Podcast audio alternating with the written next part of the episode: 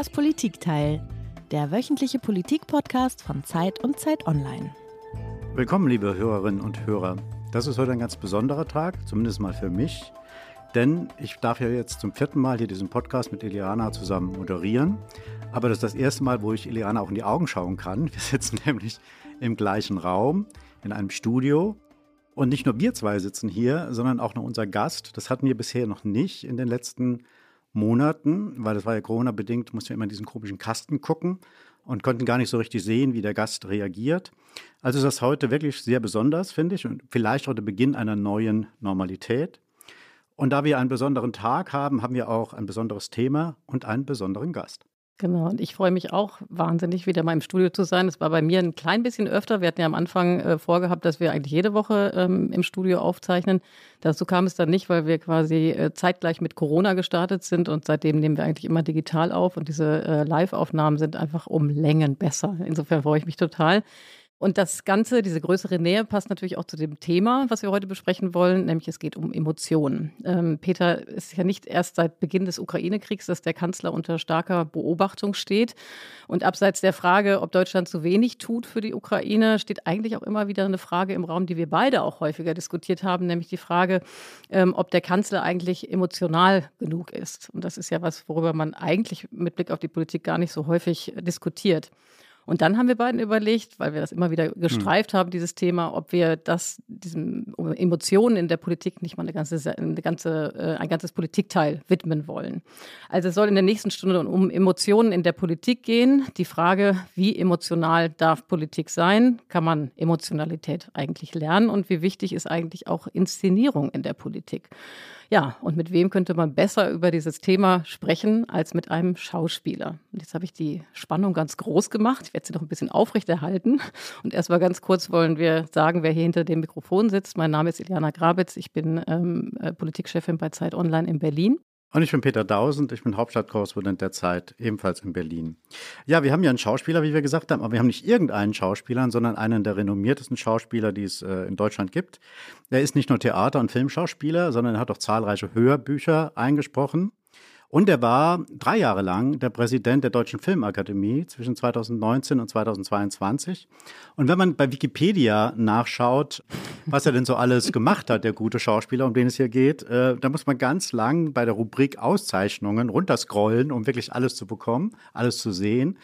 Und es sind bei den 23 Einträgen, die ich gezählt habe, auch ein paar Nominierungen dabei, wo sie den Preis nicht bekommen haben, aber bei den allermeisten haben sie den Preis auch gewonnen. Und das ist zum Beispiel, jetzt muss ich mal nachschauen, Bayerischer Filmpreis, die Goldene Kamera, Grimme-Preis. Er war zweimal Schauspieler des Jahres. Er hat den Faust-Theaterpreis gewonnen und er hat das Bundesverdienstkreuz erhalten. Für mich ganz besonders ist allerdings, äh, dass er, ich fand das ganz großartig damals, der Hauptdarsteller war in dem besten Tatort aller Zeiten, wie ich finde. Im Schmerz geboren von 2014. Das war so eine Mischung aus Tarantino-Film und Shakespeare-Drama. Und ja, Herzlich willkommen, Ulrich Mattes. Vielen Dank. Von mir auch, Herr Mattes, ganz toll, dass Sie da sind. Und ich habe jetzt erst im Zuge der Vorbereitung gelernt, dass Sie ja nicht nur Schauspieler sind, was ich auch wusste, sondern eben auch Journalistensohn sind. Also Ihr Vater hatte führende Positionen beim Berliner Tagesspiegel und Sie sind also sozusagen mit Politik aufgewachsen und äh, ein politischer Kopf und gelten als SPD-nah, sind aber sehr eng oder gut befreundet mit Angela Merkel. Und da ist schon mal die erste Frage, kommt man da manchmal ein bisschen emotional durcheinander, so als sozialdemokratischer Merkelianer? Also ich würde nicht sagen, also ich habe äh, im Bund zumindest bis auf einmal tatsächlich immer die SPD gewählt, aber ähm, ich würde mich nicht als Sozialdemokraten bezeichnen. Ich bin nicht in der Partei und ich entscheide tatsächlich bei jeder Wahl aufs Neue. So habe ich mich dann tatsächlich äh, etwas zähneknirschend, weil es mir doch schwer gefallen ist, die CDU zu wählen, aber doch freudigen Herzens, weil ich die äh, ehemaligen Kanzlerin tatsächlich sowohl sehr mag als auch sehr schätze insgesamt für ihre politische Arbeit. 2017, ähm, ich würde sagen, eher Angela Merkel als die CDU gewählt. Das habe ich gemacht. Und insofern komme ich da überhaupt nicht durcheinander. Meine äh, wirklich große Sympathie für Angela Merkel äh, die äh, ist und bleibt und die hat mit meinen sonstigen politischen Vorlieben oder Ideen, was mich so umtreibt, äh, erstmal gar nichts zu tun. Das ist erstmal eine Verbindung von Mensch zu Mensch. Dass sie auch Politikerin ist, äh, ist äh, ein sozusagen ein interessanter Nebenaspekt. Und in der folgenden Stunde werden wir uns natürlich äh, besonders über Ihren Blick auf Scholz unterhalten. Aber bevor wir damit anfangen, haben Sie wie all unsere Gäste ein Geräusch mitgebracht, Herr Mattes.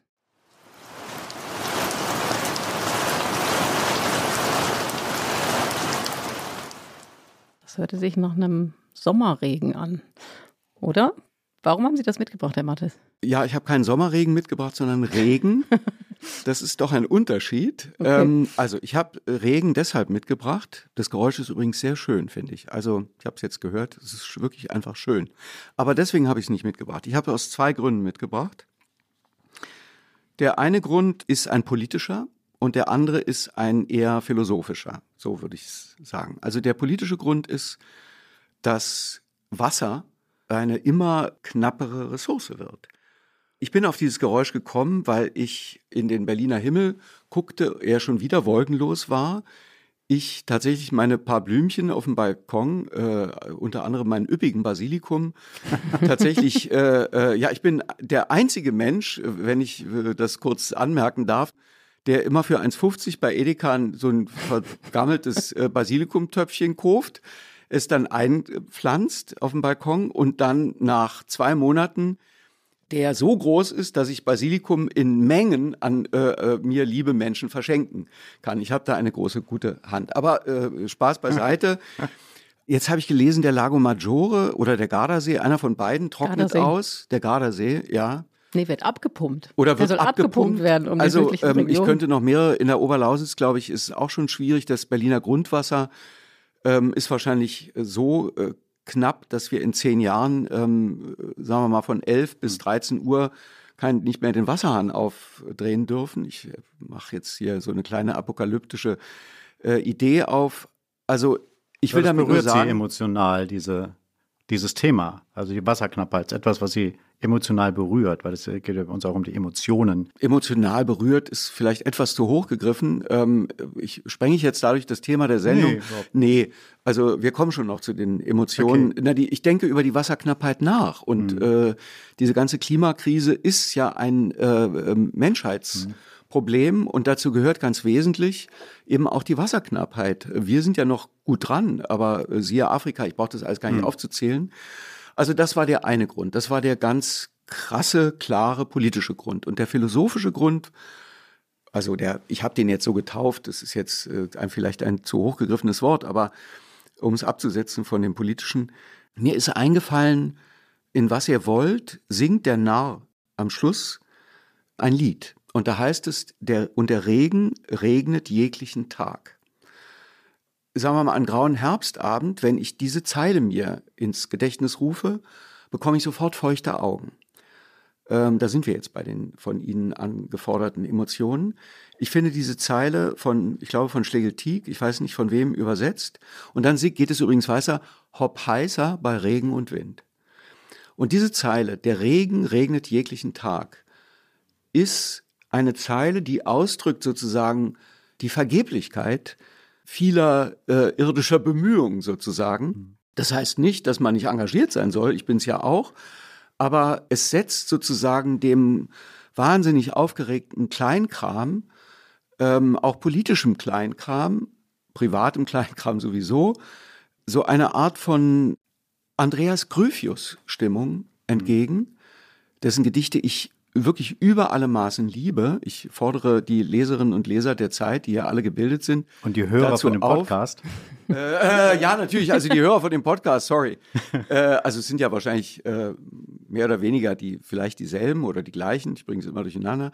Also doch mal wieder zu dem Andreas Grüfius-Bändchen, das natürlich alle Hörerinnen und Hörer des Podcasts zu Hause in der äh, äh, Stammbibliothek haben, doch dazu zu greifen und ähm, äh, diese Gedichte zu lesen. Und das ist sozusagen das etwas, wie soll ich sagen, das etwas existenziellere, Ja. äh, so. Werbung. Die fünf reichsten Männer haben ihr Vermögen seit 2020 verdoppelt. Zugleich sind fünf Milliarden Menschen ärmer geworden. Im Podcast Entwicklungssache spricht Entwicklungsministerin Svenja Schulze mit Expertinnen wie Serap Altinejik von Oxfam über die Hintergründe und Ursachen. Wie kann Reichtum auf der Welt gerechter verteilt werden? Was bedeutet das für uns in Deutschland? Erfahre mehr. Entwicklungssache. Jetzt überall da, wo es Podcasts gibt.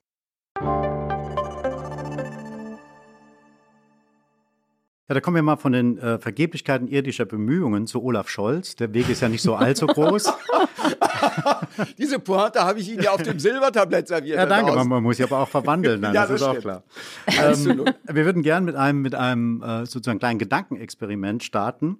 Wir stellen uns mal vor, der Olaf Scholz, das Leben von Olaf Scholz würde verfilmt und Sie bekämen die Hauptrolle. Es wäre natürlich eine große Herausforderung für die Maske, das ist gar keine Frage, dass sie Old Scholz ähnlich werden. Aber was würde Sie an der Figur Olaf Scholz reizen? Gibt es da etwas? Diese Art von, äh, ich würde sagen, diese Art von Sturheit, von hanseatischem Antipopulismus, ich wende es mal ins Positive. Überhaupt, als ich mich äh, vorbereitet habe auf die Sendung, habe ich gedacht, soll ich denn jetzt auch noch einer sein, der sein Mütchen kühlt an Olaf Scholz? Und ich habe sofort diese Frage mit Nein beantwortet. Es ist ja wirklich auffallend, dass jede und jeder in den letzten Wochen irgendwann die Gelegenheit ergriffen hat, mal äh, das Bein zu heben. Und das ist mir zunehmend auf die Nerven gefallen unabhängig davon, dafür kommen wir vielleicht noch gleich, was ich jetzt persönlich mhm. äh, über Olaf Scholz denke, aber irgendwann habe ich gedacht, ich stelle mich jetzt wie auf dem Schulhof schützend vor denjenigen, dem in jeder großen Pause das Federmäppchen weggenommen wird und sage, liebe Leute, jetzt ist mal gut. Und so habe ich gedacht, mhm. ähm, weil auch von mir wirklich sehr verehrte äh, Menschen aus unterschiedlichen Gründen sich übertreffen, äh, um ein noch äh, originelleres ähm, äh, Attribut ja, aber für in, Olaf Scholz in den Medien geht es ja auch sehr schnell mit Stimmungswandel und Stimmungsschwankungen. Also wer heute irgendwie verdammt wird, kann morgen ganz oben sein und umgekehrt. Jetzt hatten wir, hatten wir jetzt in diesen Tagen gerade eine Regierungserklärung von Olaf Scholz und die Resonanz darauf war ja sehr positiv, also mediale Resonanz. Auch, weil er erkennen hat lassen, dass in dieser Besuch in Kiew, vor allen Dingen in Irpin und in Butscha, also da, wo diese Gräueltaten der russischen Soldaten begangen wurden, dass ihn das berührt hat. das Aber das ist ja selbstverständlich, dass ja. ihn das berührt hat. Also ja, das würde ich jetzt nicht auf der Habenseite von Olaf Scholz notieren. Äh, also äh, äh, er ist ja, also da wäre man ja kein Mensch, wenn einen naja, das nicht berührt. Es, es geht ja nicht um die Frage, ob es ihn berührt hat oder nicht, sondern um aber die Fähigkeit, das auch mal zu vermitteln, dass es ihn berührt hat. Das ist ja etwas, was man ihm, glaube ich, nicht so sehr immer anmerkt. Man hat ja immer das Gefühl, es berührt ihn eigentlich nichts oder nur ganz, ganz wenig. Und da war mal ein Punkt, wo man das Gefühl hatte, ähm, wo er das vermitteln konnte, dass er davon auch berührt war. Und das ist, glaube ich, etwas, was bei den Leuten dann auch ankommt. Naja, er ist ja jetzt kein, äh, das, das ist ja nun ein Allgemeinplatz, ich sage ihn trotzdem, er ist ja nun kein glänzender Redner. Er kann rhetorisch, weder emotional noch stilistisch ähm, mit anderen äh, Kolleginnen und Kollegen im Bundestag mithalten. Das weiß er und das will er, glaube ich, auch nicht, sondern ich glaube, dass er sich im stillen Kämmerlein sagt, ich bin so wie ich bin und ich werde sozusagen mit dem Authentizität das ist ein wahnsinnig schwieriges ja, Wort, schwieriges das kann keiner. ähm, äh, ich auch nicht, wie man sieht. Mit dem, äh, diesem Anspruch ähm, geht er dahin und sagt, äh, ich bin halt so spröde hm. oder ich bin halt so, hm. wie ich bin. Und wer das äh, äh, nicht mag, der soll es nicht mögen, aber ich werde da sozusagen zugunsten einer bestimmten Art von, von äh, größerer äh, Brillanz oder auch größerer Emotionalität ähm, nicht verändern. Sie merken schon, ich versuche jetzt sozusagen nicht äh, Diaboli, aber doch Advocatus hm. äh, Scholzi ein bisschen äh, zu sein, ähm, weil mir das einfach, also ich habe einfach, wie soll ich sagen, wirklich gemerkt, dass das in den letzten Wochen, wo ich auch, auch in Interviews, in anderen Interviews tatsächlich beklagt habe, dass äh, die Kommunikation von hm. Olaf Scholz auch dieses Nicht-Antworten auf Fragen, das kann man ja mittlerweile fast schon parodieren. Also es wird ihm eine ganz konkrete Frage gestellt und er fängt an, ja, die Demokratie ist aber und äh, also er äh, ist nicht in der Lage, direkt auf eine auf eine Frage zu antworten. Das werfe ich ihm vor, das werfe ich ihm auch heute jetzt bei Ihnen zweien immer noch vor, aber sozusagen dieses, dieses ähm, rundum Bashing, Schnarchnase und was weiß ich, was man alles so gehört hat. Da dachte ich, jetzt ist mal gut. Hm.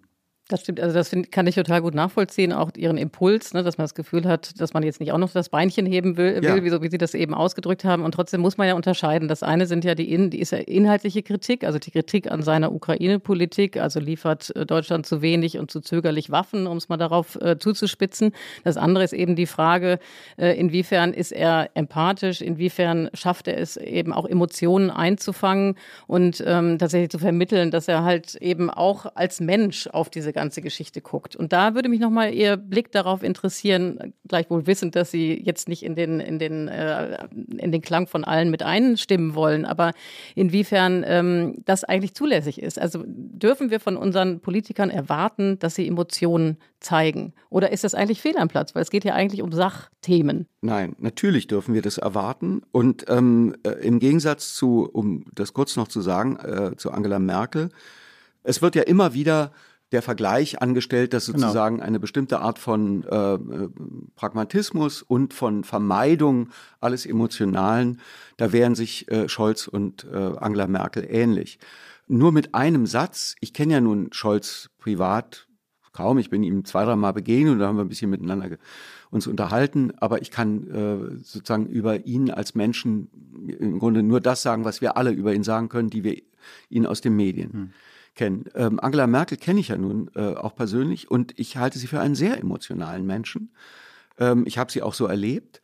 Ich halte sie für sehr empathisch, wirklich außerordentlich empathisch.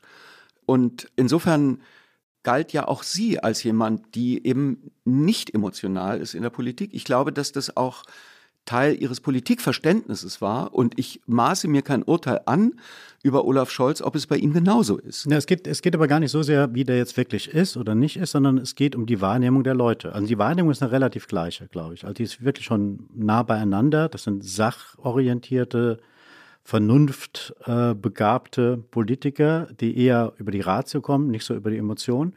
Nur bei Angela Merkel hat das total funktioniert bei Olaf Scholz funktioniert es, wenn man sich die Umfragen anschaut, nicht. Wie erklären Sie sich diese Differenz? Weil das Weil öffentliche Image ist identisch oder nahezu identisch. Die Zeiten sind andere und es ist auch so, dass man sich, glaube ich, als potenzieller Wähler, als potenzieller Wählerin nach einer bestimmten Periode einer politischen Amtszeit, glaube ich, irgendeine Art von Gegenmodell wünscht. Und zwar nicht nur politisch, sondern in gewisser Weise auch emotional. Und ich glaube, die, das Bedürfnis der Menschen nach dem vermeintlich eher rationalen oder vielleicht auch tatsächlich rationalen Regierungsstil, mhm. äh, nicht vermeintlich, sondern tatsächlich rationalen Regierungsstil von Angela Merkel, wünscht man sich was anderes. Ausdruck dessen war erstmal, dass die äh, SPD aus unterschiedlichen Gründen äh, jetzt äh, den Kanzler stellt. Und man wünscht sich auch, wie soll ich sagen, also auch, äh, ich erkläre mir auch die Beliebtheit von Robert Habeck, die ich teile, mhm. auch damit, dass man es einfach wirklich interessant und ähm, sehr besonders findet, dass äh, Habeck einfach nahbar ist, dass er reflektiert ähm, in öffentlichen Statements über seine Rolle, dass er Pro und Contra abwägt, dass er sozusagen die Kompliziertheit der Entscheidungsfindungen immer mitkommuniziert. Ähm, ich finde das großartig, ich finde es angenehm. Ich habe mich über übrigens, wenn ich das kurz sagen darf, über einen Artikel von Anna Meyer in der Zeit wahnsinnig geärgert, die ihm vorgeworfen hat, ja, er legt den Kopf schief, er macht das, ja. er macht das, er macht das. Also äh, äh manche Leute können auch immer alles falsch machen. Dann mhm. kommt äh, äh, eine Journalistin und wirft ihm nun auch das noch als Pose vor dass er natürlich ein Mensch ist, um kurz bei Habeck zu bleiben, der sich dessen auch bewusst ist, was er macht, wie wir letztendlich also wie Politiker, wenn sie oder Politikerinnen, wenn sie in der Öffentlichkeit stehen, sich natürlich auch bewusst sind dessen, was sie machen. Das kann man ihm nicht zum Vorwurf machen. Er ist einfach deutlich geschickter in seiner Kommunikation, als es Scholz ist. Ja, er bricht, glaube ich, sehr, sehr erfolgreich mit einem Klischee, nämlich mit dem Klischee, dass man als Politiker immer so eine Entschiedenheitsrhetorik haben muss. Genau. Und das finde ich auch bemerkenswert. Aber vielleicht sollten wir uns den Olaf mal anhören, wenn wir schon so viel über ihn geredet haben. Wir haben äh, einen O-Ton von ihm von einem Bundestagsrede. Olaf Scholz, nicht? Oder Olaf sind Sie Scholz. du mit ihm? Ja, wollte ich kurz. Das ist, wenn man SPD-Berichterstattung macht. Dann sagt man unter- Olaf. Nein, also ich sage natürlich Herr Bundeskanzler, wenn ich ihn sehe. ja. Aber, Aber jetzt wenn unter man- uns dreien sagen Sie Wenn man, Olaf? wenn man mit Sozialdemokraten spricht, ja, und dann sagt nicht, was macht der Kanzler, was macht denn der Olaf so? Ja. Wenn man mit denen redet, ja. Aber ich habe ja eben schon gesagt, als Sozialdemokraten würde ich mich nicht bezeichnen. das ist ja auch vollkommen in Ordnung. Also wir hören jetzt Olaf Scholz. was wir aus den aktuellen Beständen der Bundeswehr an Waffen liefern können. Alles das, was sinnvoll ist und schnell wirkt, das wird geliefert. Ich weiß, dass die Bundesverteidigungsministerin Christine Lambrecht alles unternimmt, was angesichts der Beschlusslage unserer Alliierten und mit Blick auf die Fähigkeiten der Bundeswehr machbar ist. Ein Zitat aus dem Bundestag und das ist vielleicht so gerade das Gegenteil von dem, was einem Tränen in die Augen treibt. Ich weiß es nicht, wie Sie es empfinden. Das ist ja Um jetzt gemein. Aber ich muss Sie jetzt trotzdem nochmal nach Ihrer, ähm, also Sie haben ja gesagt, ähm, viele Wähler, die für die Ampel gestimmt haben, also für den Regierungswechsel gestimmt haben, die haben sich was anderes gewünscht. Die wollten auch einen Wechsel und eine andere Form der Politik. Über Habeck haben Sie gesprochen. Wie ist Ihr Blick auf Olaf Scholz? Nicht auf den Olaf, auf Olaf Scholz.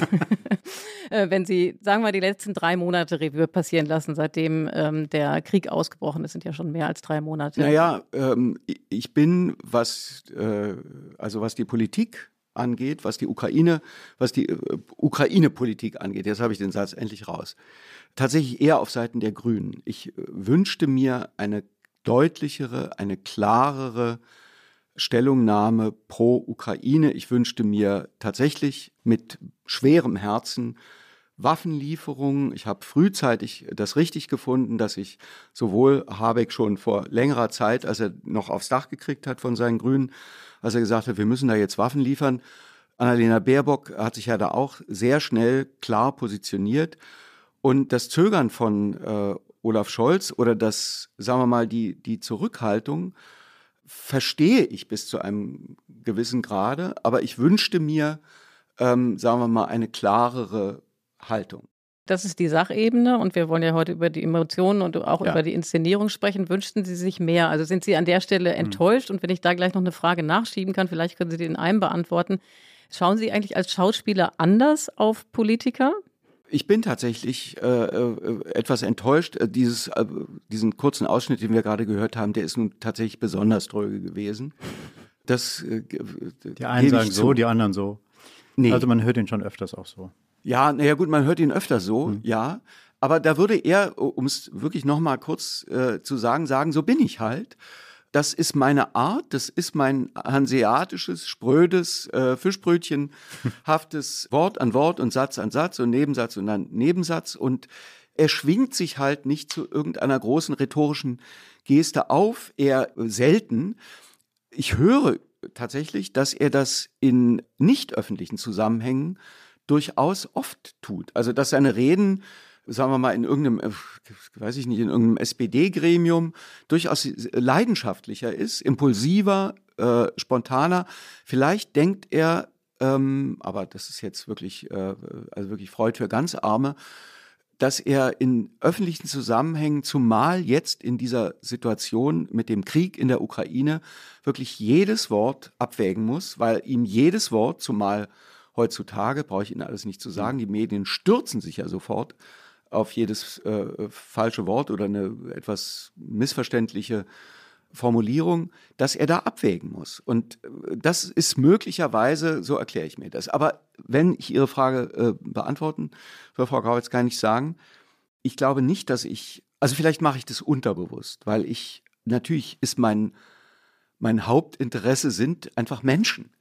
Ich studiere Menschen, ich gucke sie mir an, ich äh, beobachte sie, ich, äh, das ist Teil meines, meines Seins, meines Wesens. Das habe ich auch schon als Kind gemacht, als ich noch nicht Schauspieler war. Ähm, ich bin einfach sehr neugierig. Ich ähm, gucke, wie Menschen sich verhalten, wie äh, auch ich, wie ich selber mich verhalte. Ich äh, erschrecke über meine Fehler, ich freue mich über meine Nichtfehler und bei anderen Menschen geht mir das genauso. Und ähm, ich bin nun mal ein politischer Mensch und natürlich nehme ich das wahr, wie wenig er bei sehr vielen Menschen ankommt und ähm, wie soll ich sagen, ich, ich bin hin und her gerissen. Spontan denke ich manchmal, Herrgott, noch mal, komm doch mal in die Puschen, sei doch mal äh, entflammt und sei doch mal äh, leidenschaftlich, weil es gibt Themen, bei denen man das ja wahrlich sein müsste, wie jetzt der Krieg in der Ukraine oder die Klimakrise oder Europa oder die AfD oder, oder, oder, oder. Aber Olaf Scholz würde mir antworten, so bin ich eben nicht. Und natürlich kann man sich fragen, ob er wirklich nicht so ist oder ob er doch noch ein bisschen anders ist, aber glaubt, es jetzt so sein zu müssen, äh, im Sinne des, ich habe mir das Zitat aufgeschrieben, ähm, es ist ein englisches Zitat, Moment, ich hab's gleich. Wo habe ich es denn? Jetzt finde ich es natürlich nicht. George Kennan, es war in der Zeit, Ja. er hat gesagt, cool and collected. Das war ein ganz toller, ich le lese überhaupt gerne diese Seite in der Zeit Geschichte. Das ist eine meiner absoluten Lieblingsseiten in der Zeit. Und da war über den großen Diplomaten und ähm, äh, Russlandkenner George Kennan ein großer Artikel. Und er hat sozusagen im Umgang mit Russland hat er diese beiden interessanten äh, Wörter verwendet. Also damals ging es ja noch um Stalin. Man möge doch cool and collected sein. Und möglicherweise hat Olaf Scholz schon bevor dieser äh, Artikel in der Zeit erschien, ist ähm, über George Kennan sich gedacht, das nehme ich mir mal vor. Und das ist der angemessene Umgang mit diesem Krieg und mit Putin. Ja, und dafür hätte ich tatsächlich, das sage ich, trotz der Kritik, die ich ja auch an kommunikativem Mhm. Stil bei Olaf Scholz habe, andererseits dieses cool and collected, also man muss es jetzt nicht übersetzen, das halte ich vielleicht doch auch für angemessen. Also es ist alles nicht so einfach. Muss ja auch sagen, es kommt gut an. Ne? Also die, äh, er ist zwar in persönlichen Umfragen, steht er nicht gut da, aber 70 Prozent der Deutschen tragen ja seine Ukraine-Politik mit. Ne? Also Das ist schon richtig. Das ist schon richtig. Also Das ist interessant. Ja, wir sind aber auch da schon beim Thema, wo wir eigentlich ein bisschen später nochmal drauf äh, intensiver eingehen wollen, nämlich bei Inszenierung und Rollenverständnis. Das Ja, hat ja damit was zu tun. natürlich. Also welches Rollenverständnis als Kanzler hat Scholz, da können wir ein bisschen später kommen. Aber wir wollen Ihnen jetzt mal den Scholz noch einmal vorspielen, den Sie so sehr vermissen. Den gibt's nämlich auch. Äh, Bestimmt. Nämlich einen leidenschaftlichen, äh, lauten, ja, ja, ja, ja. erregten. Ich ahne, was jetzt kommt. ja, dann hören wir es mal. Ich respektiere jeden Pazifismus. Ich respektiere jede Haltung. Aber es muss einem Bürger der Ukraine zynisch vorkommen, wenn ihm gesagt wird, er solle sich gegen die putinsche Aggression ohne Waffen verteidigen. Das ist aus der Zeit gefallen. Sie wissen, wo es war? Natürlich, na, auf irgendeiner Wahlkampfveranstaltung. Also ich weiß In Düsseldorf. Ort jetzt nicht War in mehr. Düsseldorf. Ja, alles klar. Ja, beim. NRW, genau. Ja, ja. Genau. Und das ist ja eine Situation, wo Scholz wirklich aus seiner Rolle der, des Beherrschten, des ewig Vernünftigen irgendwie fällt, sozusagen. Nee, er musste Und, auch über die Störer drüber brüllen. Ja. Das war rein äh, physikalisch. Ja. Musste, musste er da drüber, sonst äh, hätten die ihn, wenn er weiter so ba, ba, ba, ba, ba, hätten die gar nicht gehört. Ja. Aber es, glaube ich, es ging ihm auch tatsächlich um was und man hat es gemerkt, dass es ihm um was ging. Und ich ähm, habe das damals auch gehört und dachte, bravo, richtig so, äh, Ja. ver verstehe ich. Wonach ich fragen wollte, ist es, ob es in Ihren Augen so ein Muster gibt, also Situationen, in denen Politiker prinzipiell emotional werden müssen, wo sie das erwarten, wo es auch das Publikum erwartet, dass man emotional wird. Naja, natürlich ist eine Bierzeltrede beim Wahlkampf äh, vor CSU-Delegierten, da muss irgendwie Söder oder wer auch immer, muss quasi liefern, um mal ein jetzt für mich nicht so prickelndes Beispiel. so, also natürlich gibt es Orte oder Konstellationen, an denen man ähm, eine größere, in Anführungsstrichen, in jeder Form, vielleicht auch emotionalere redet, er- erwartet als, also vor der UNO-Vollversammlung muss man irgendwie anders reden ähm, als, weiß ich nicht, in äh, Kaiserslautern bei einem Wahlkampf, äh, um doch nochmal beim Wahlkampf zu bleiben. Und äh, da hat ja Annalena Baerbock auch ein, eine glänzende Rede abgeliefert, die sonst für meinen Geschmack auch keine besonders gute Rednerin ist. Aber ihre Rede vor der UNO fand ich großartig. Da hat sie lange mit ihren SkriptdoktorInnen drüber gebrütet und ähm, da haben alle gemeinsam in Teamwork eine wirklich glänzende Rede fabriziert, die sie auch sehr gut gehalten hat. Insofern ist manchmal führt auch der Ort ähm, äh, dazu, dass man sich anders sammelt, um nicht collected mit George Kennan zu sagen. Also ähm, das merke ich ja an mir, mir selber, um ganz kurz, äh, äh also in der Premiere ist man einfach nochmal in anderer Form als in der 738. Vorstellung. Und insofern gilt es auch für Politikerinnen und Politiker, dass die in, bei bestimmten Anlässen anders nochmal, siehe äh, Merkel bei der einen Corona-Rede, genau. bei der sie so etwas ähm, wirklich zittrig fast ähm, darum gebeten hat, jetzt diese Maßnahmen zu ergreifen. Und sie wolle sich nicht vorwerfen, ich weiß nicht mehr. Hm. So. Und ähm, da gibt's ja viele, viele, viele Beispiele, wo aufgrund einer bestimmten Konstellation oder einer, einer, ein, einfach eines Impulses, mhm. eines, einer Emotion, denn sie sind ja nun mal alle Menschen, sie sind, haben alle Emotionen, auch Olaf Scholz hat die, müssen aber äh, oder glauben, damit unterschiedlich umgehen zu müssen. Ja, nee, das, ich will aber gerne bei dem Rollenverständnis nochmal nachhaken. Ist es denn aus Ihrer Sicht, äh, also wenn man sich vornimmt, man will eine bestimmte Rolle in einer bestimmten Rolle bestimmte Wirkung erzielen. Das macht ja jeder Politiker. Ist das für Sie schon eine Inszenierung oder ist das Professionalität? Oder gehört die Inszenierung sogar zur Professionalität? Natürlich gehört die Inszenierung zur Professionalität. Also äh, es gibt ja ein berühmtes äh, Zitat des großen äh, äh österreichischen Dramatikers und Freud, äh, Freundes Arthur Schnitzler. Wir spielen immer. Wer das weiß, ist klug. Einschub.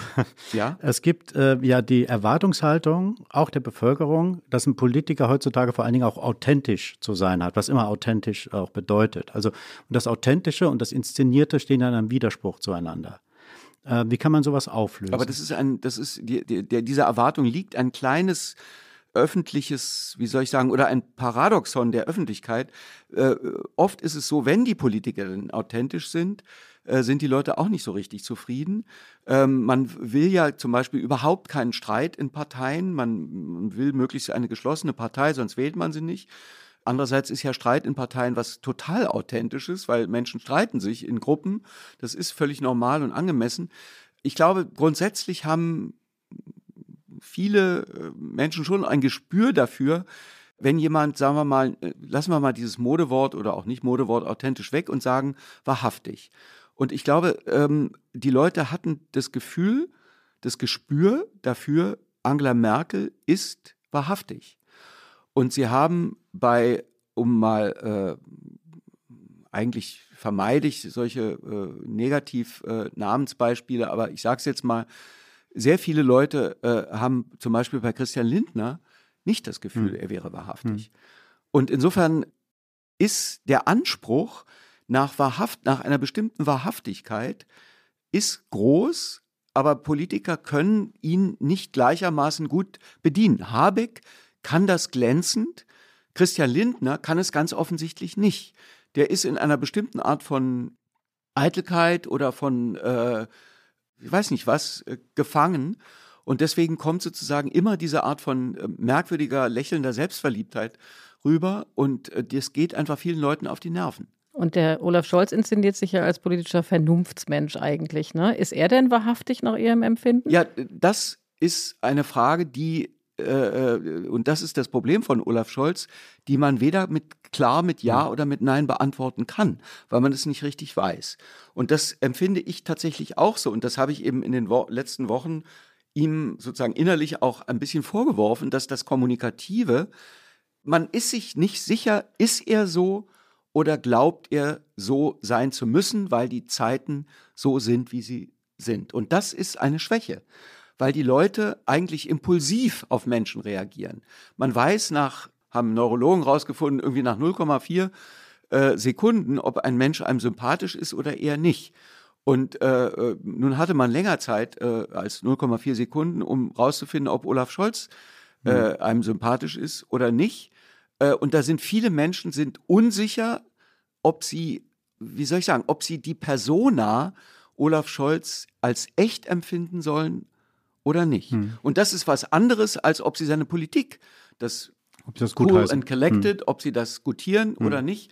Aber bei der Person ist man sich unsicher. Und das ist eine Schwäche, die er, an der er arbeiten müsste, also das klingt jetzt so paternalistisch, das ist furchtbar aus meinem Mund, aber ich rede jetzt einfach wie ein ganz normaler Wähler und auch als jemand, der eher Sympathien für Olaf Scholz hat als nicht. Eindeutig, das ist so. Aber kann man das denn lernen? Weil Sie sind ja nur vom Beruf jemand, der eben ähm, weiß, in, in alle möglichen Rollen reinzuschlüpfen. Also kann man Wahrhaftigkeit lernen? Kann er da noch dran arbeiten? Oder ist das möglicherweise einfach auch so, dass wenn man so gestrickt ist, wie er vielleicht gestrickt ist, wir wissen es alle nicht, äh, dass es halt, ähm, also dass da einfach auch die Mittel begrenzt sind?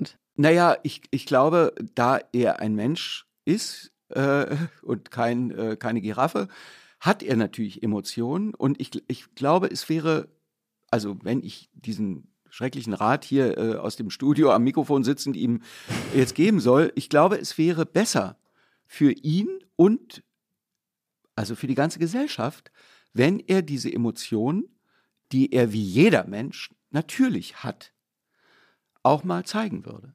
Ich würde gerne mal bei der Inszenierung noch mal ein bisschen verharren sozusagen. Hier hat Franz Müntefering mal erzählt, als er gemerkt hat, dass seine drei Wortsätze, für die er ja berühmt war, ja, also Partei gut, Fraktion gut, Kanzler auch, Glück auf, ähm, als er das gemerkt hatte, dann hat er das auch inszeniert. Also er hat seine Reden noch stärker auf diese drei Wortsätze hin äh, strukturiert und, und das äh, inszeniert, wie gesagt. Ist das, ist das noch aus Ihrer Sicht das legitim äh, oder verliert sich da die Wahrhaftigkeit? Oder wird diese Wahrhaftigkeit sozusagen nur poliert und ins Schaufenster gestellt? Also ich glaube, dass Franz Müntefering sozusagen auch mit äh, 17 schon eher in drei Wortsätzen gesprochen hat. Der ist so. Und als er gemerkt hat, dass das zumal in sozialdemokratischen Kreisen gut Hm. ankommt, diese Art von, äh, was haben Sie eben gesagt? Fraktion ja, Glück gut, auf. ja, klar. Ähm, das, das, ist, das ist auch seine Landsmannschaft, da kommt er her, da reden viele Leute so wie er.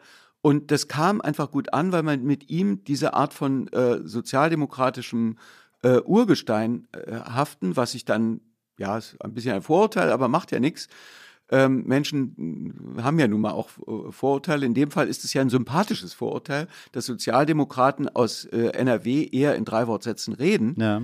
Das hat ihm genutzt und da hat er gesagt, ach Kinder, was kostet die Welt? Ich rede jetzt, ich, ich ähm, äh, gieße da noch ein bisschen Dünger drauf und dann äh, bringt mir das noch äh, Ja, aber hat- 8700 Stimmen mehr. Ja, hat mich auch die von Ihnen ja sehr geschätzte Angela Merkel sich ein Stück weit inszeniert, nämlich als sie gemerkt hat, dass diese äh, Rolle der vernünftigen, der auf dem Boden gebliebenen äh, Kanzlerin, sehr machtvollen Frau, äh, mehrfach gewählt zur mächtigsten Frau der Welt.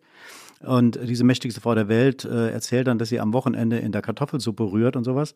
Äh, hat sie da nicht auch diese Bodenständigkeit, ich bin so geblieben, wie ich immer war, hat sie das nicht auch irgendwie ein bisschen inszeniert und man sich da auch der Frage stellen musste, stimmt das denn wirklich so? Also von außen, ich kenne sie ja so privat ja nicht. Sie isst gerne Kartoffelsuppe. ja, das ist Also, äh, das ist keine Inszenierung, sie isst gerne Kartoffelsuppe. ja, also, Das ist meine Antwort. okay.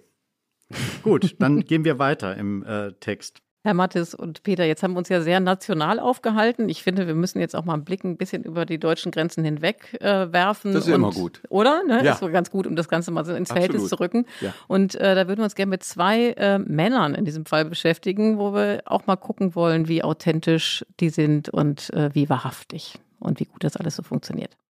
Ein ehemaliger Schauspieler, ein Präsident von Vereinigten Staaten, Ronald Reagan, hat mal gesagt in Berlin, er hat gesagt, Mr. Gorbatschow, tear this wall down.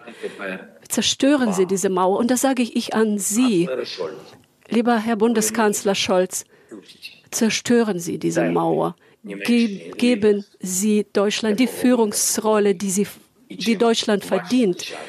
Und damit Ihre Nachfahren stolz sind auf Sie.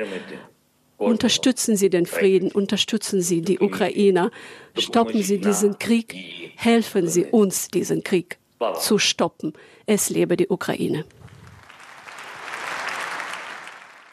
Ja, wir haben hier einen Auszug aus der Rede gehört von Volodymyr Zelensky im Deutschen Bundestag. Ich glaube, wir können uns alle daran erinnern, an den Tag, als er diese Rede gehalten hat und vielleicht nicht gerade auf die Response gestoßen ist, die man äh, sich gewünscht hätte. Aber das ist ein anderes Thema. Ähm, Zelensky ist ja gewissermaßen ein Kollege von Ihnen oder war sozusagen, weil er war ja Schauspieler, Ja. bevor er eben das Präsidentenamt übernommen hat. Wer weiß, Und- was aus mir noch wird. Eben, Ja. eben, ne? genau, wir bereiten heute den Boden dafür. Genau. genau, vom Kanzlerberater zu wie auch immer, ich mache jetzt nicht weiter. Also auf jeden Fall ähm, ist es ja so, dass äh, Zelensky, bevor er eben, bevor der Krieg äh, losbrach, ja äh, gar nicht so wahnsinnig beliebt war in der Bevölkerung, aber jetzt über den Krieg eine, natürlich auch Identifikationsfigur für seine eigenen Landsleute geworden ist, aber auch darüber hinaus. Also wir alle nehmen ihn wahr, wir alle haben ein Bild vor Augen, äh, was natürlich auch mit äh, damit zu tun hat, dass er, glaube ich, häufig gute Worte wählt, wie man auch jetzt hier in dem Auszug gehört hat, dass er eben das Bild der, der Mauer aufgegriffen hat. Und meine Frage an Sie wäre jetzt eigentlich, wie groß denken Sie, ist der Anteil seines schauspielerischen Talents an dem Erfolg, in Anführungsstrichen, den er jetzt hat? Ich habe ihn als Schauspieler nicht gesehen, ich habe auch diese Serie nicht gesehen. Ich kann also die, äh, das Ausmaß seines schauspielerischen Talents, was er als Schauspieler hatte, nicht beurteilen. Aber natürlich hat er wie jeder Schauspieler, ähm, weiß er um Wirkungsmechanismen. Das, das weiß man einfach. Das heißt nicht, dass er nicht äh, authentisch sein könnte. Ich bilde mir ein, dass ich jetzt in unserem Gespräch jetzt hier auch äh, nicht so tue, als ob, ähm, sondern irgendwie authentisch bin und wahrhaftig so, wie ich bin oder glaube zu sein. Und bei Zelensky ähm, ist es so, dass er natürlich sich in gewisser Weise auch inszeniert. Er hat immer dieses olivgrüne hm. Äh, T-Shirt an. Er wählt seine Worte extrem bewusst. Er ist in jedem äh, Parlament, in dem er äh, vertreten ist, bezieht er sich konkret auf das Land, in dem er auftritt. Die Art, wie er redet, ist durchaus charismatisch. Also ich würde sagen, er ist in diese Rolle des Präsidenten in Kriegszeiten durchaus reingewachsen. Ich finde, er hat jetzt bei seinen Auftritten äh, Charisma. Ich äh, finde erstmal, also, also als er Präsident wurde, dachte ich, ach ja, schon, schon noch ein Schauspieler, das hatten wir ja mit Reagan, ein abschreckendes Beispiel. Ähm, also ich dachte erstmal, naja, okay, gut, äh, so. Aber er macht es ähm, er geht mit der Situation, finde ich, wirklich gut um. Und er erzielt eine enorme Wirkung. Und ich glaube, er weiß, dass er diese Wirkung äh, international äh, erzielt. Ja, da haben wir noch einen anderen O-Ton. Das ist ein, eines anderen Politikers, äh, der zwar kein Schauspieler ist, aber in dem, glaube ich, durchaus einer steckt. What do you say the Americans were scared, though? I guess nearly 200 dead. 14,000 who are sick, millions, as you witnessed, who are scared right now. What do you say to Americans who are watching you right now who are scared? Uh, I say that you're a terrible reporter. That's what I say. I think it's a very nasty question, and I think it's a very bad signal that you're putting out to the American people. The American people are looking for answers and they're looking for hope. And you're doing sensationalism and uh, the same with NBC and Comcast. So I don't call it. I don't call it Comcast. I call it Comcast. Let me just uh, for whom you work. Let me just tell you something. That's really bad reporting, and you ought to get back to reporting instead of sensationalism. Ja, das war natürlich Donald oh. Trump, den wir da gehört haben, der einen Reporter zerlegt. Und wenn ich sage, dass in ihm ein Schauspieler steckt, das ist, äh, dann meine ich damit, dass er, dass es ihm gelingen ist, als ein absoluter Zögling der Ostküstenelite, als jemand wahrgenommen zu werden, der die Sorgen und Nöte der weißen Unterschicht, der vergessenen, äh, oftmals vergessenen weißen Unterschicht versteht. Aus einer, ja. aus einer professionellen äh, Sicht betrachtet, ähm, warum gelingt ihm das so gut? Ja, also äh, äh den, den ehrenwerten, wunderbaren Beruf des Schauspielers im Zusammenhang mit Trump zu verwenden, das äh, verbitte ich mir. Entschuldigung. Das, äh, ja, das ist wirklich, das geht nicht. Ähm, Trump ist einfach ein schrecklicher, böser Mensch, der die, wirklich die niedersten Instinkte gut zu triggern versteht, einfach weil er, weil er böse ist und weil er geschickt ist in seiner Bösigkeit.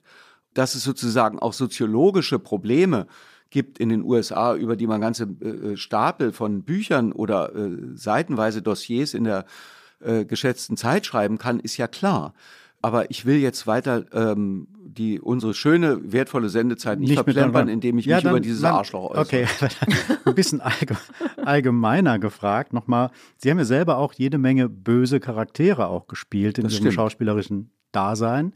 Kann man irgendeine Form von Gegenmittel gegen das Böse daraus oder irgendein Rezept, wie man das Böse bekämpfen kann, daraus destillieren aus Ihren Erfahrungen? Naja, es ist ja immer was ganz Konkretes Böses. Ähm, äh, also äh, wenn ich mich ähm, um mal zwei äh, böse Menschen, die ich tatsächlich beide gespielt habe, zu nehmen, nämlich äh, Josef Goebbels im Untergang und dann in einem Netflix-Film Munich, München 1938 äh, äh, Adolf Hitler, dann habe ich mich jeweils bemüht, um einen bestimmten Charakter, um einen bestimmten Phänotypus, um bestimmte Situationen, in denen laut Drehbuch diese Figuren agieren. Das waren jeweils ganz konkrete schauspielerische Aufgaben, die ich da zu erfüllen hatte. Und als Mensch davor und danach, vor der Kamera kann man ja nicht äh, anfangen, drüber nachzudenken, sondern muss man spielen. Äh, davor und danach habe ich natürlich darüber nachgedacht, was ist denn jetzt eigentlich das, das spezifisch Böse? Es ist eine, äh, der bei beiden, äh, würde ich sagen, die komplette Abwesenheit von Empathie, eine, eine bestimmte Art von Fanatismus in der Ideologie, eine bestimmte Art von Kälte, eine bestimmte Art von Zynismus, äh, die sich, weil es unterschiedliche Menschen äh, waren, äh, sozusagen unterschiedlich ausdifferenziert in Körper, in Sprache, in Stimme, in Haltung. Aber diese völlige Abwesenheit von Empathie, die man übrigens auch in den Tagebüchern, ich habe mir die schreckliche Mühe gemacht, damals hatte ich viel mehr Zeit, um mich vorzubereiten auf, auf den Goebbels im Untergang, ähm, und da habe ich mir diese ganzen 2000 Seiten Tagebücher hm. vom ersten bis zum letzten Tag äh, durchgelesen und die wirklich die komplette Abwesenheit von Empathie ist so spürbar, das fand ich sehr interessant und ähm, aufschlussreich und auch traurig. Und das passt jetzt nicht so unbedingt zu unserem Scholz-Thema und zu den Emotionen, aber es interessiert mich trotzdem. Ist es einfacher, das Böse zu spielen oder das äh, Gute? Na, einfacher ist, würde ich sagen, keine Kategorie. Äh, manchmal ist es dann doch noch interessanter, vielleicht das Böse zu spielen, ähm, weil man sich selber auch für einen guten, eher einen guten Menschen hält. Also ich tue das zumindest, unbescheiden wie ich bin. Und ähm, das, ich meine, das sagt man, weiß man ja immer, das ist ja so ein Spruch, ähm, äh, äh, wenn man Faust äh, äh angeboten bekommt, denkt man, ach du lieber Gott, ich würde natürlich lieber Mephisto hm. spielen. Hm. Äh, es ist einfach die interessantere Rolle. Und ähm, also ich habe bisher weder den einen, ich sollte mal tatsächlich den ähm, äh, Faust spielen und da dachte ich, naja, habe ich eben auch gedacht, ich würde lieber den Mephisto spielen. Also ja, ob es einfacher ist, weiß ich nicht. Beides ist mal kann schwer sein. Äh, Aber es ist interessanter, das ist ja auch schon mal ein Statement. Das Böse, ja. das Böse zieht an, ne? kann ich nachvollziehen. Ja. Dann habe ich hab noch mal eine Frage an den guten Menschen von Berlin-Charlottenburg sozusagen. Haben Sie eigentlich wegen, wir haben ja viel über Politik und Emotionen geredet, haben Sie wegen der Politik oder aus politischem Anlass heraus schon mal geweint? Ja, oft. Ich weine oft. Also mir kommen sehr oft die Tränen. Ich bin nah, nah wirklich nah am Wasser gebaut. Also wenn irgendeine Außenseiterin im Judo mhm. bei Olympia gewinnt. Äh, äh, das hat jetzt aber mit Politik nicht so viel zu tun. Nein, aber ich, das fiel mir gerade als erstes ja, ein. Okay. Ähm, äh, irgendeine, hm. äh, irgendeine etwas rührende Argentinierin gewinnt plötzlich überraschend im Judo gegen die Usbekin und die Usbekin war eigentlich die Favoritin. Jetzt hat aber die Argentinierin gewonnen. Kommen mir sofort die Tränen bei der Siegerehrung, die ich mir dann auch noch angucke. Ja. Und was war der letzte Moment, wo sie äh, politisch motiviert oder wo sie Politik zum Weinen gebracht hat? Na, Weinen nicht. Also, dass mir richtig die Tränen runterkullern oder ich schluchzend. Aber ich, äh, also ich bin jedes Mal tatsächlich, äh, also ich war sehr gerührt, zum Beispiel als Obama Präsident geworden ist, weil mich äh, nach den vielen, vielen, vielen äh, äh, Jahrhunderten, muss man ja sagen, der Unterdrückung der Schwarzen Kolonialismus und, und, und, und der ganzen Black Lives Matter Bewegung und so. Äh, gut, das war jetzt nach Obama, aber äh, ist egal. Also das hat mich, das ein schwarzer Mensch, Präsident der Vereinigten Staaten, äh, werden konnte und dann auch noch so ein sympathischer, nicht ohne Fehler, aber das ist jetzt mal egal, aber so ein sympathischer äh, da, hab, da, da sind mir, glaube ich, wirklich die Tränen richtig runtergekullert. Das hat mich so enorm gerührt. Und auch wenn ich jetzt noch, neulich gab es mal in irgendeinem historischen Rückblick die Inauguration von Obama und da sind mir wieder die Tränen runtergekullert, weil mich das so, also das rührt mich total. Das hat mich total gerührt. Das wäre natürlich eine gute Gelegenheit jetzt bei dieser, komme ich so langsam auch zum Ende unserer Sendung. Leider. Wir müssten, leider, leider, wir könnten das gerne auch noch verdoppeln. Wir haben noch einiges auf der Liste, aber das lassen wir jetzt mal unter den Tisch fallen. So viel Zeit haben wir ja nicht mehr. Aber was wir auf jeden Fall noch bringen wollen, das sind unsere Flop 5. Und da geht's mal los. Da haben wir einen schönen Jingle.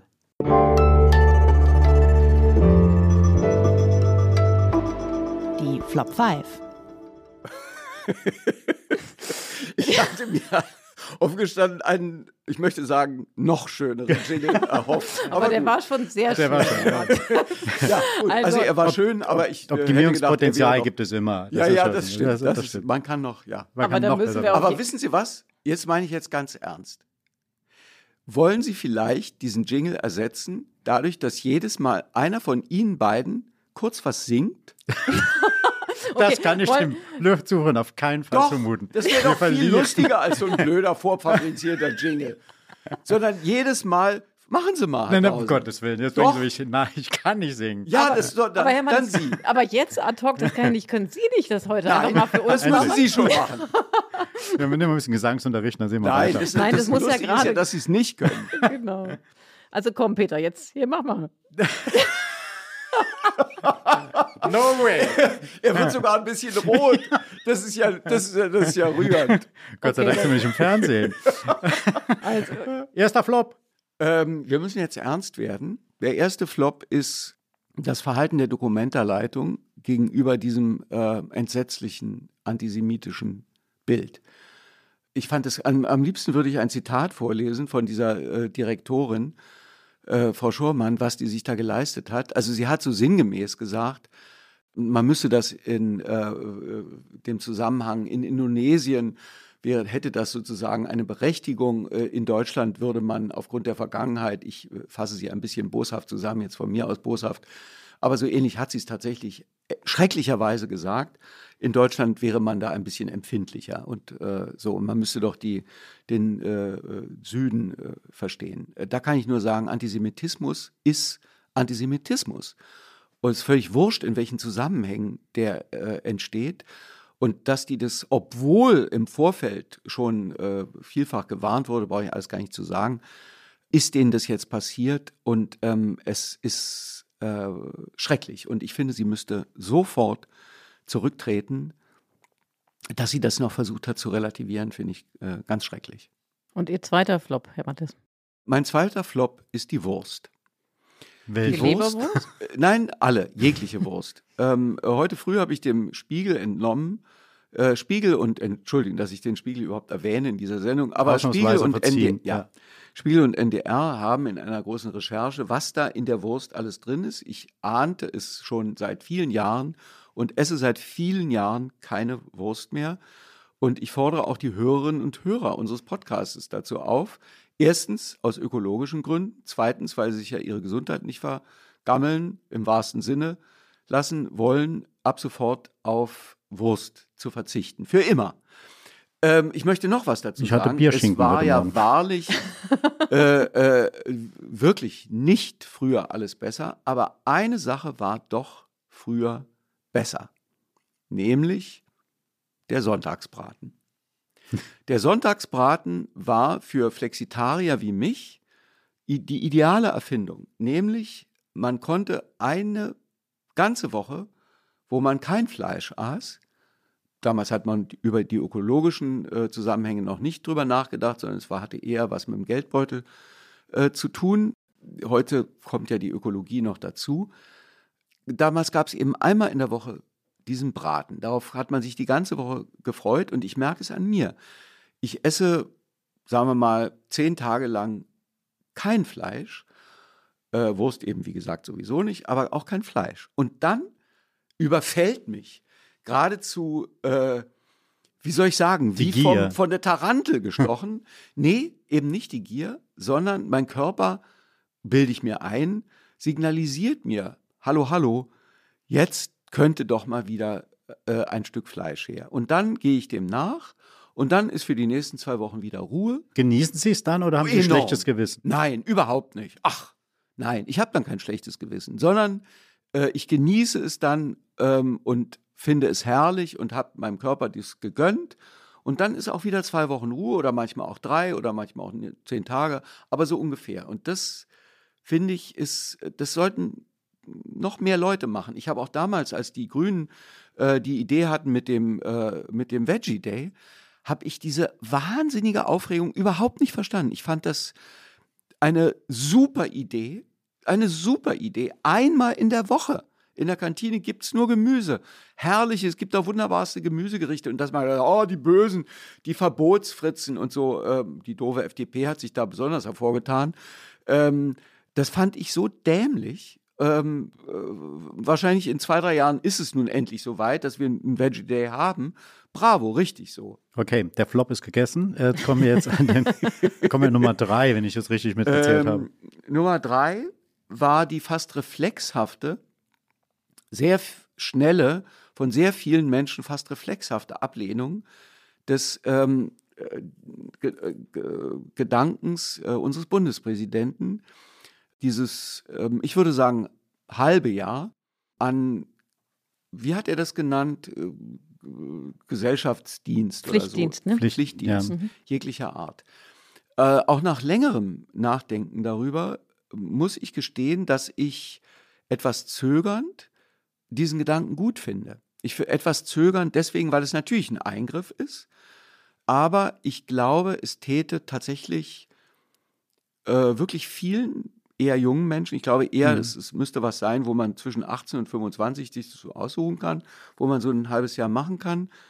Es täte einem gesellschaftlichen Gemeinschaftsgefühl irgendwie gut und ich glaube, es täte vielen jungen Leuten gut. Wenn ja. ich äh, damals, ich äh, als Westberliner musste ich weder zum Bund noch Zivildienst.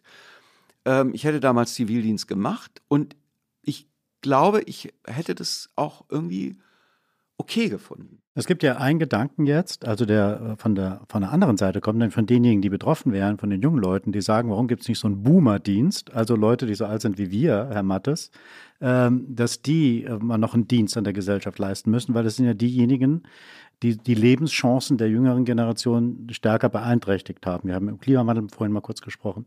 Also, dass äh, man ab 60 oder nach, wenn man mit Renten eintritt, so ein soziales Pflichtjahr dann noch machen. Was hältst du denn von der Idee? Ja, es beträfe mich tatsächlich ja. Und ich will das aber jetzt nicht so abtun. Ich will weder drüber äh, lächeln und sagen, auch die Youngster, sie sollen mal die Klappe halten. Mhm. Ja, ich habe tatsächlich auch dafür Sympathie. Ich finde ein Jahr, auch bei dem Steinmeier-Vorschlag, irgendwie zu lang, mhm. gefühlsmäßig. Mhm. Also ein Jahr ist doch irgendwie Zwölf lang, Monate, ja. Zwölf Monate. äh, um nicht zu sagen 365 ja, Tage. Wahnsinn, echt irre. Äh, man könnte es auch in Minuten ausrechnen, aber dafür haben wir ja noch die Sondersendung äh, in einer Woche. Ähm, nee, also, ähm, also ja, also die Vorstellung, sagen wir mal, dass ich jetzt ähm, aus meinem Vertrag am Deutschen Theater ein halbes Jahr ausscheiden ja. müsste, äh, erstmal legt es sich mir die Stirn in Falten, aber irgendwas an diesem Gedanken finde ich interessant und erwägenswert. Auch für die Boomer tatsächlich, ja. Ich finde das hier ganz interessant. Aber man kann hm. natürlich das halbe Jahr auch direkt vor Eintritt ins Rentenalter, kann man hm. das natürlich auch legen. Ne? Da müssen sie nicht vorzeitig ausschieben. Ja, ne, nun ist der Schauspielerberuf ja äh, privilegierter und herrlicher, wunderbarerweise einer, den man auch mit 93 noch ausüben Stimmt. kann, mhm. wenn man sich den Text noch merken kann und wenn man nicht äh, mit an 17 äh, Krücken läuft, wenn man schon das 19. Hüftgelenk Ja, außerdem ist ja der Schauspielerberuf auch permanenter Dienst an der Gesellschaft.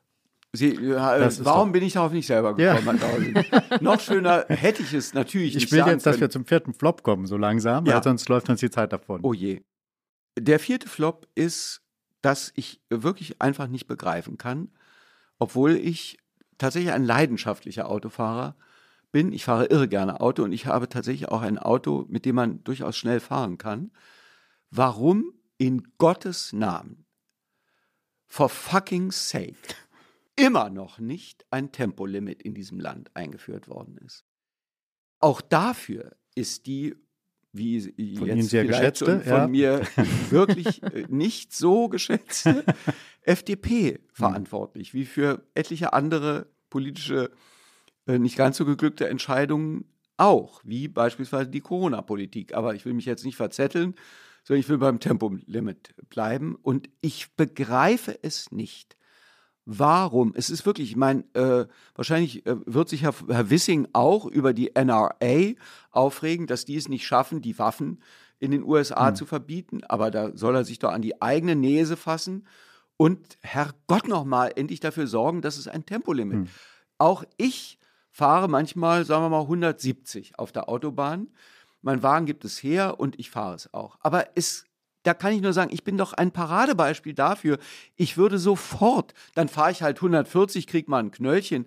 Aber was spricht dagegen, 130 äh, einzuführen? Es ist aus Gründen der, der Ökologie, äh, der Energie und des, der äh, Gesunden. Es gäbe weniger Tote.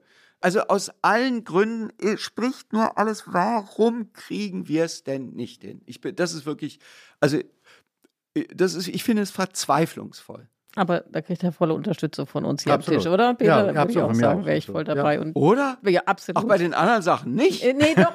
bei den ersten vier Flops? Äh, bei den anderen drei Flops? Ich hatte heute Morgen schon Bierschinken. Das wird schwierig mit der Wurst. Bierschinken, da wird doch nur so Zeug reingestopft, was man überhaupt nicht mehr. Das kommt doch durch so ein. Lesen Sie mal das Spiegelding. Ja, ja, also lesen muss Sie mal ich auch sagen, ich habe heute Morgen auch nur auf dieses Bild geguckt und dachte, also ich bin da total bei Ihnen. Also von mir haben Sie, glaube ich, in allen vier Flops haben Sie meine volle Unterstützung. Ich habe den ersten jetzt gerade schon wieder vergessen, aber ich glaube auch. Der erste war die Dokumenta. Ah, die ja, Dokumenta, natürlich, ja, auch, auch, natürlich auch. Kommen wir aber jetzt zum fünften Flop. Vielleicht haben wir da noch mal eine kleine Divergenz. Nee, nein, der fünfte Flop, da werde ich jetzt sozusagen tatsächlich auch noch mal etwas ernst. Der fünfte Flop betrifft mich auch. Ich bin Teil dieses Flops und er, das ist sozusagen ein, äh, also wie soll ich sagen, es, es betrifft die Haltung dem Ukraine-Krieg gegenüber. Und ähm, ich empfinde es als bei mir selber irgendwie bedrückend, dass mich das, wenn ich ganz ehrlich bin, und ich bin es jetzt mal, weil auch die Zeit gleich vorbei ist, ähm, es interessiert mich tatsächlich fast nicht mehr, die aktuellen Meldungen zu lesen.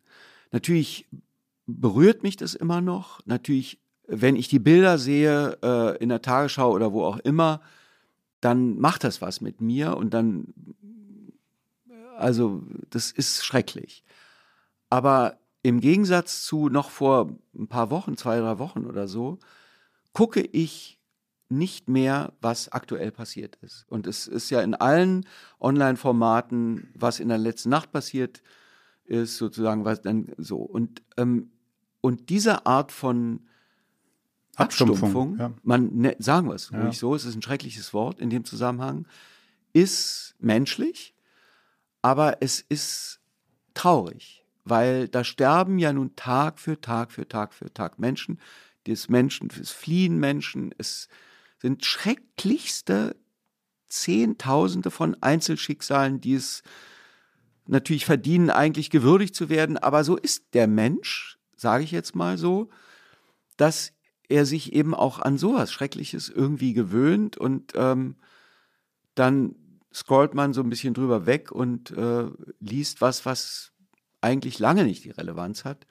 Und das empfinde ich als kritikwürdig. Und äh, aber also ich fasse mich da eben auch an die eigene Nase. Ja, es gibt aber kein Gegenmittel wahrscheinlich. Das ist, ähm, wie will man das ändern? Darüber habe ich auch nachgedacht und ähm, es gibt tatsächlich, glaube ich, wirklich kein Gegenmittel. André Melnik würde sagen, naja, äh, dann reißt euch doch mal zusammen und äh, äh, setzt euch dem immer wieder aus und macht und tut. Und er tut ja sozusagen auch durch seine durch seine Form der äh, sozusagen, ich möchte fast sagen, antidiplomatischen äh, äh, Art, wie er immer wieder versucht, mit kleinen Provokationen oder auch mit größeren Provokationen eine Öffentlichkeit sozusagen aufzurütteln.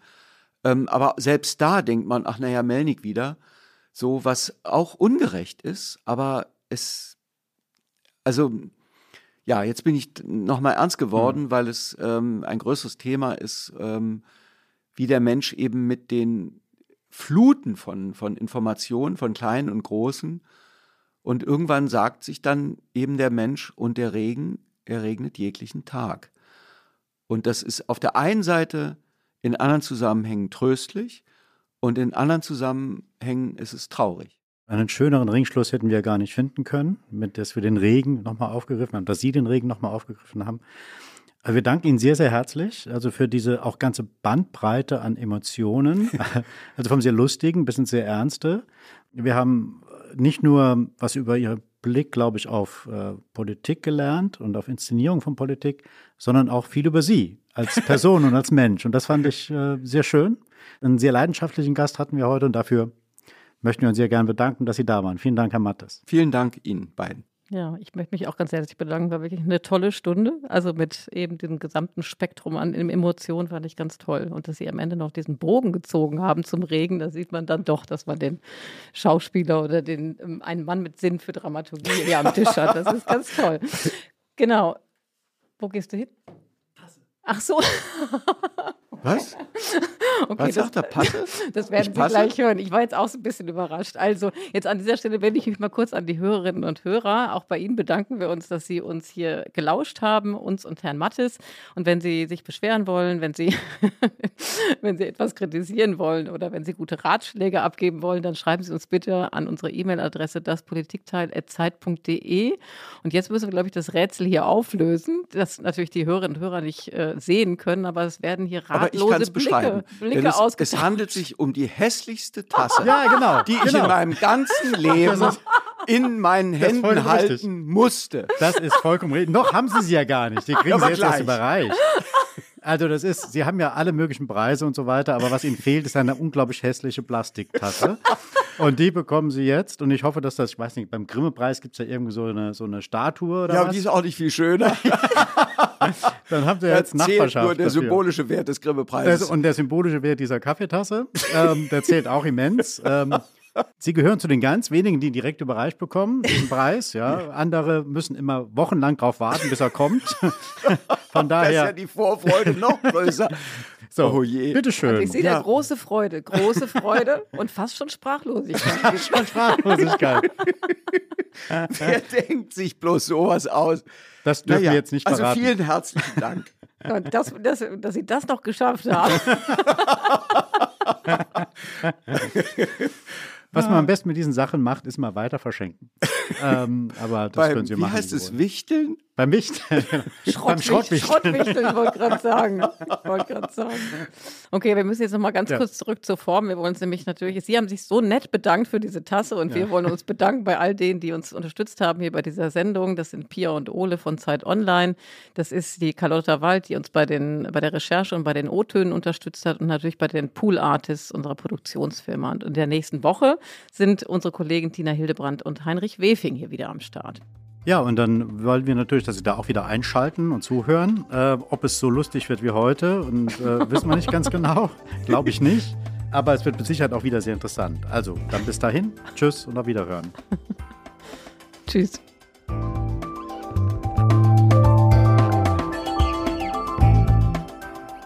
Das Politikteil ist ein Podcast von Zeit und Zeit Online, produziert von poolartists.de.